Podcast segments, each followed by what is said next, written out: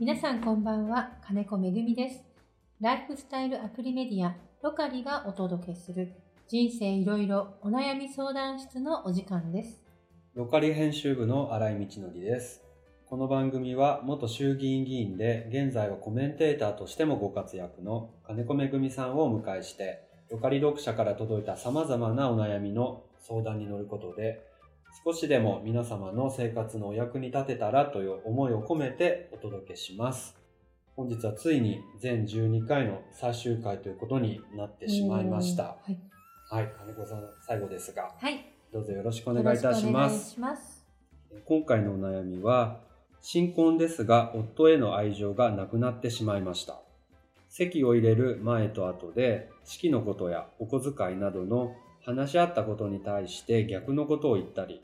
都合の悪いことに逃げたりまた1年以上のセックスレスなどうん。一緒に生活していくと今まで見えなかったものが見えてきて私も異性として見れなくなってしまいました。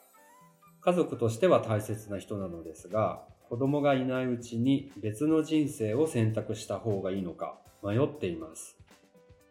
というご相談ですね、うん。きっとこういう方、全国に多くいらっしゃるような、うん、気がします。そうですね。またお付き合い、結婚までの間のお付き合いが短かったり、ええ。まあね、これ一緒に生活して見えてきたりとか、うん。していない時には見えてなかったことっていうのはよく聞きますしね。うん。当然みんなあるんじゃないですかね。その結婚する前に全てを知ることって。う、んうん、難しいでしょ難しいですよね。うんうん。うん。ただその結婚の前に分からなかったその根本的なことですよね、うんこれきっとね価値観は人間性の違いみたいな根本的なことのズレが今見えてきてしまったと。でこれ実は私は比較的。こういうことがあっても大丈夫なタイプです。何かっていうと、は逆にあそうなんだっていう発見の方にい。あああそうかでもそれであんまり嫌いとかっていう風になるよりあ。は、うん。ああなるほど、まあ、それは違うんだなというふうにしか思わないというか全く気にならない人って人によっては気にならないんですけれども、うん、一つ気になりだしたらもうどんどんそれが増幅していくっていうか、うん、もう何もかもが嫌になってきてしまってるなっていう感じなんですよ。えーうん、前も話したかもしれないですけどちょっと毎日の中で日常の、ちょっとしたことの違和感があったら、えー、早めに目をつむ方がいいっていう話をしたと思うんですけど、えー3ミリ目っていうのは、まあ、それはコミュニケーション、会話、対話なんですけど、私はこう思うけど、どうかな、うん、それぞれの考え、価値観の基準って違うので、うん、まあ、話し合っていく中で、でもそれは違いとして認められるか、それを絶対それで嫌悪感ってなるかっていうのは、ここは結構ね、人それぞれなんだと思っているんです。でじゃあ、そのズレを埋めることができないかってできないこともないんですけどただこの方ちょっと冷めてきてる っていうことですよね。え冷めてきてしまっていて溝を埋めるっていうのはこれ簡単なことじゃないなと思うんですね。であのまあ他人ですから所詮夫婦もね。で悪い部分良い部分それぞれやっぱりあって人にはうん。でじゃあ相手のまあ夫の悪い部分と良い部分のこれを天秤にかけるってことも前言ったと思うんですけれど、うん。天秤にかけてこのくらいのことだったら私このことの方があるから、うん。まあ全然一緒にいられるわっていう、まあ、それも天秤とか基準って人それぞれだと思うんですけれど悪い部分よりも良い部分が大きくなるようなことがあればいいと。ただその良い部分っていう良いものを見ようというこの感情が戻ってくる可能性があるかどうかですこの方うに。ん。どうですかね。うーんまあよく結婚式の準備とかでね、うん。えー意見が合わないということで、はいはいえーなんかそんな人だと思わなかったとか、まあ、お小遣いだかお金のことでとうん。かあるんだろうなと思うんですけれど、成田離婚とかもありますもんね。そういうのばっかり考えてからさ結婚できないんでしょ？新井さんはね。そういうね、嫌な情報ばっか情り報ばってくるんですよね。ね。残ってるみたいでね。まあまあそうでしょうね。事実ありますからね。ありますよね。はい。うん。だからそのさっき言ったこの人のいい部分を見ようとかね。あの良い部分が見ようとするその感情が戻ってくる可能性があるかどうかなんだけど、ん。なかったとしたらえご本人がおっしゃってるように子供がいないうちにっていうのはありましたけど、うん。まあ、お子さんのこともそうですしあと経済的なこともね夫との関係性の中でこれが、まあ、支障になる可能性もないとは言えないからお金のこと。あとやっぱり結婚って親族巻き込むので関わる関係者も増えてくる。いろんなことが複雑になる前に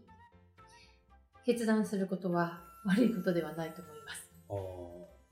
決断というのは、ええ。はい、別の人生を選択するっていうですね、まあ、ことは私は悪いことじゃないなと、ちょっとこの匿名希望さんのですね、ええ。この文面だけで判断を私はしてますけれども、うん。もっともっといろいろあるのであれば、ええ。ご本人の中で今私がですね、申し上げたような、その天秤にかける要素として、いろいろ毎日の中で気になることもまだあると思うんですけど、プラスに思えるようなところが自分の中で全然感情として戻ってきてない、戻りそうにないっていう、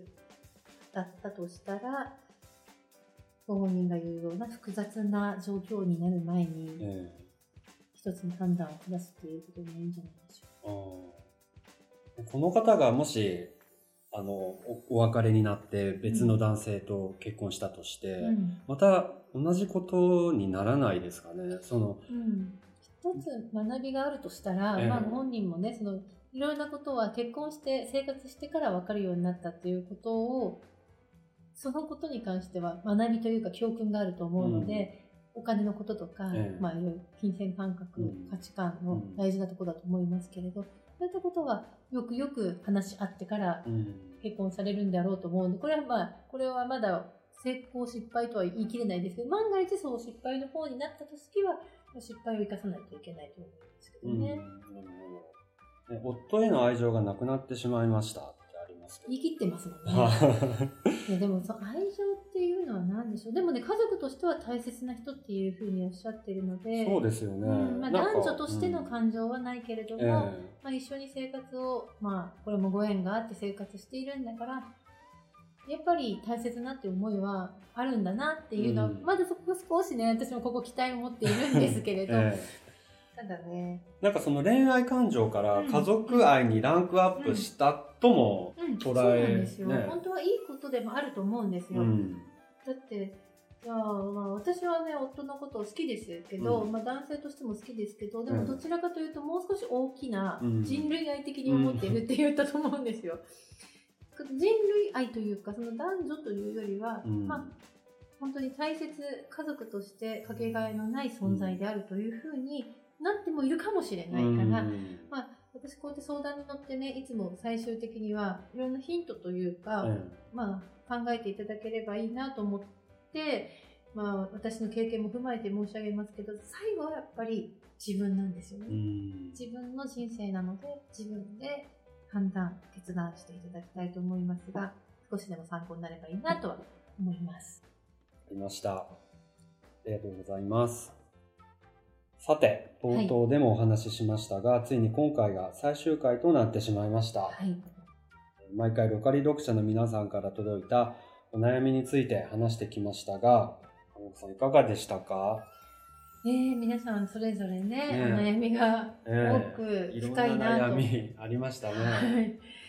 でもやっぱりみんなそれぞれの立場で本当に一生懸命生きているからこそ、悩み、うんそしてこのままでいいのかな自分の人生をと、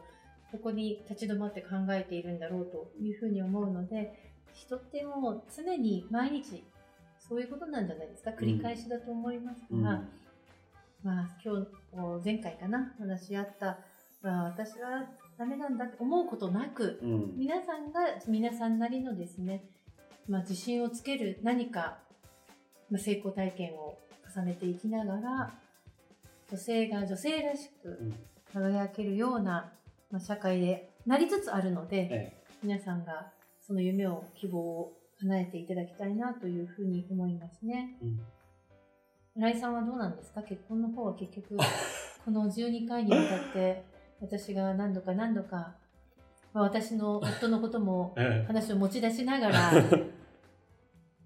言ってまいりましたけれども、なんか最後まで「いや結婚っていいですね」っていう言葉は聞かれませんでしたね。いやでもあの金子さんのご夫婦は憧れてますよ。え、どこで？ねどこが？どこに置いて？いや、何があってもブレないんだなっていう。うんねもうこんだけのことがあって。どんだけのことがどんなことがあったかは知らないけれども、まあ、みんな知ってるね。だけど、まあ、ぶれない、そうですね、私たち、まあ、夫婦が、うん、自分たちだけ良ければいいってなっちゃうと、なんだあいつらってなっちゃうし、なんだお花畑だな、あの二人はってなっちゃうのも嫌なんですが、ただ、自分たちが正しいと思うことだけを、信念を通していくっていうのは二人の共通のところにあって、うんまあ、人のね、ご意見ももちろんお聞きしながらですけれども、最後は今日も言いました。自分たち、自分なので、自分たちが幸せであれば、それでいいんではないかと思ってやってますけどね。うんえーこれまでのご相談はすべてアーカイブしてありますので、まだ聞かれていない方は過去のトークテーマもチェックしていただければと思います。えー明日も皆様にとって素敵な一日でありますように、えー人生いろいろお悩み相談室、またいつかお会いしましょう。